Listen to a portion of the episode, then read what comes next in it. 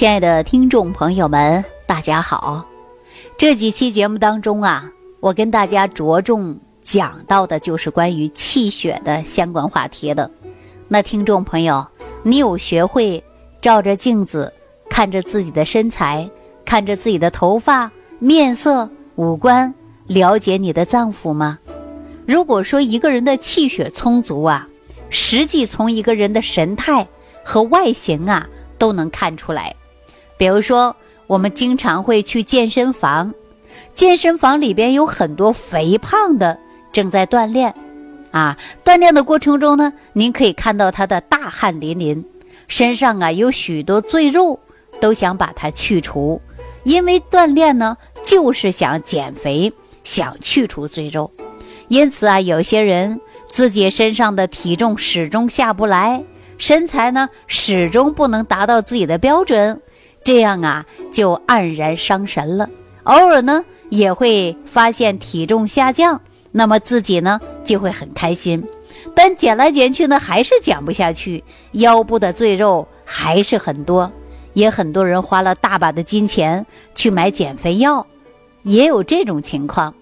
实际上啊，各种各样的方式去减肥，有运动的，有节食的啊，还有吃一些减肥药的，什么样的都有。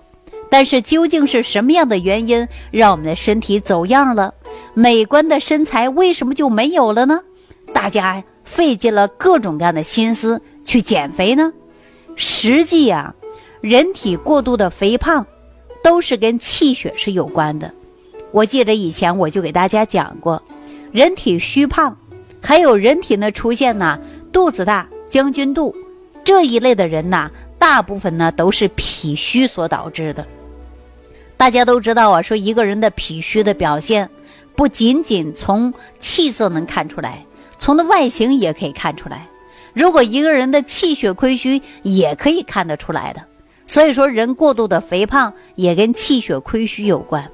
说气血从哪儿来的？不是脾胃化生气血吗？是不是啊？所以说，脾胃不好，化生气血不足，人也会出现身材走样，哈，没那么标准了。那我曾经啊就接受过这样的一位患者，说年龄不大，三十六岁，李先生，身高呢一米七，体重啊那是九十公斤呐。大家想一想，按照李先生这个年龄来判断，九十公斤呐应该加强控制了。但是这样呢，李先生还一脸苦涩的对我说：“哎呀，李老师，不是我不想减肥，我是用了各种各样的办法减肥。”控制体重，可是半年里呢，还长了十公斤。我就开始计划减肥，用了各种的办法，说吃过减肥药，泡过健身房。当时虽然瘦下来了，但是只是缓兵之计。只要停了减肥策略了，体重呢马上就要一路飙升了，而且呢比以前还要胖。我跟大家说呀，这单纯的是身体发胖，我可以呢是。看似是很简单，但是呢，这个年龄啊，对美的追求也是非常高的，而且长期啊这样过度的肥胖啊，对你身体呢健康啊会有很大的影响。比如说，在他身上就会出现有一些不和谐的情况了，他经常会打呼噜，啊，气短，心脏功能啊也越来越下降了。虽然呢，自己呢也知道。这是因为过度胖造成的，但是呢，还是减不下来。我跟他讲解之后啊，这李先生啊，他自己也有点害怕了，说年轻轻的，那您说九十公斤呢，一米七的个子，九十公斤，是挺胖吧？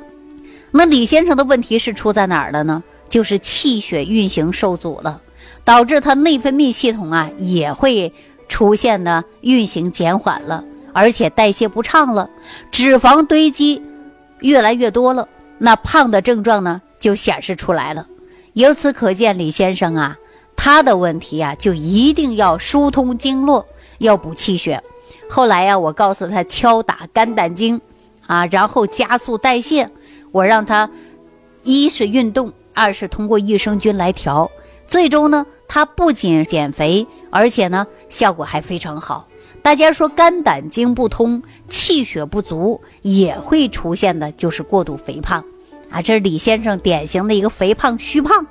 那实际单一是虚胖，气血不足吗？那这个时候很多瘦的人呢就可以暗暗自喜了，哈，说我呀干吃不胖，我是不是很好啊？别着急，我也接受过这样的人。呃，肥胖和气血失调有关的，那么身体过瘦呢，也跟气血有关的。我给大家说一个啊，张蓉蓉啊，年龄呢不大，刚刚啊二十八岁，啊，身高呢还是比较高的，一米六九啊，体重四十五公斤。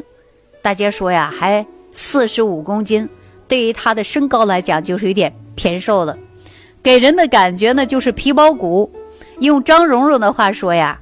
她是人人都羡慕啊，怎么吃都不胖，啊，使劲的吃也不胖，但是他困扰的感觉自己啊，就像个竹竿儿穿个衣服啊，就像竹竿挂了一件衣服一样，没有型。很多人被嘲笑说他就是个搓衣板的身材啊。实际啊，张蓉蓉找到我的时候啊，他就问我为什么总吃不胖啊？我就告诉他了，总吃不胖啊，实际是有原因的啊。有的人使劲减肥。有的人使劲吃吃不胖，这个呢，使劲吃吃不胖啊，它也不是一件好事儿啊，它是你身体健康求助的一种信号。按照中医的角度来讲啊，五脏经络气血，它是决定人的形态的，其中肝脾肾它会影响的最大。比如说自身的气血不足，你就会出现头晕、失眠、面色苍白，时间久了。你还会出现发育不良。如果说肾精亏虚、肾气不足，你还会造成脾胃不和、肝气郁结。所以说，对你营养吸收呢，肯定就会非常差。所以说，你身材就会出现干巴啊。老百姓常说这个人长得干干巴巴的，这就是这种现象。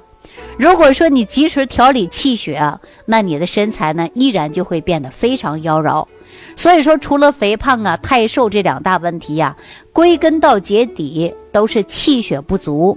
而且我节目开始也跟大家说了，气血不足啊是很常见的，但是一定要调理啊。但是气血不足怎么调呢？我们说有先天的，是还有后天的，是营养不足导致的。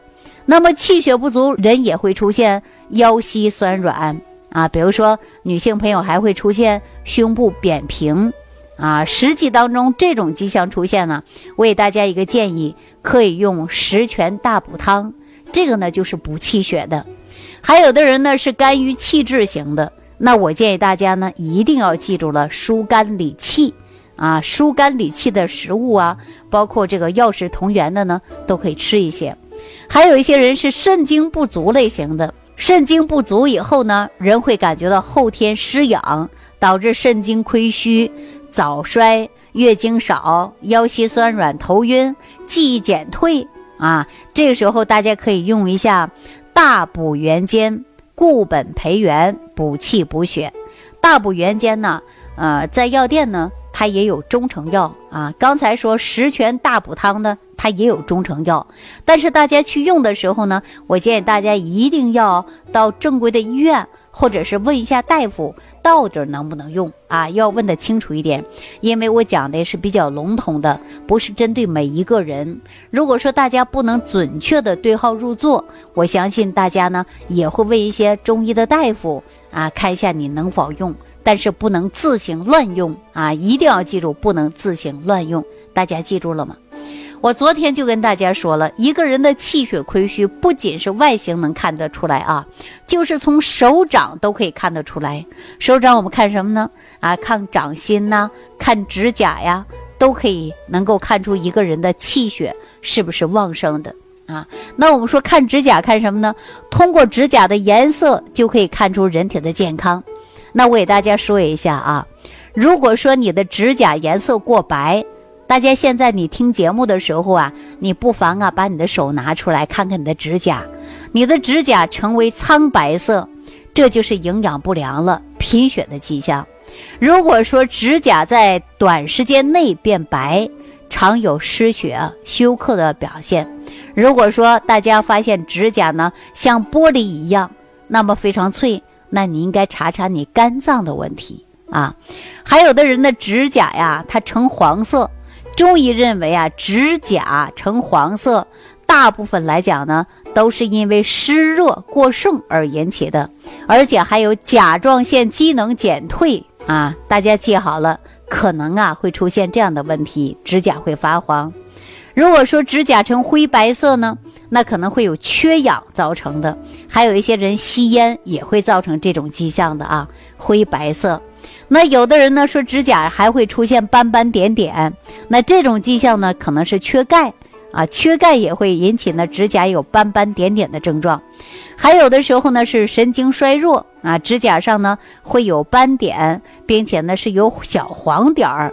这个呢你查一下你的消化系统。如果说消化道系统呢有问题呀，它在指甲上也会反映出来的。如果说一个人的操心劳累过度啊，在你指甲上呢也会看到这种迹象。当然呢，我们说还有的人指甲长的是什么呢？长的是竖纹儿啊，长的是立的纹。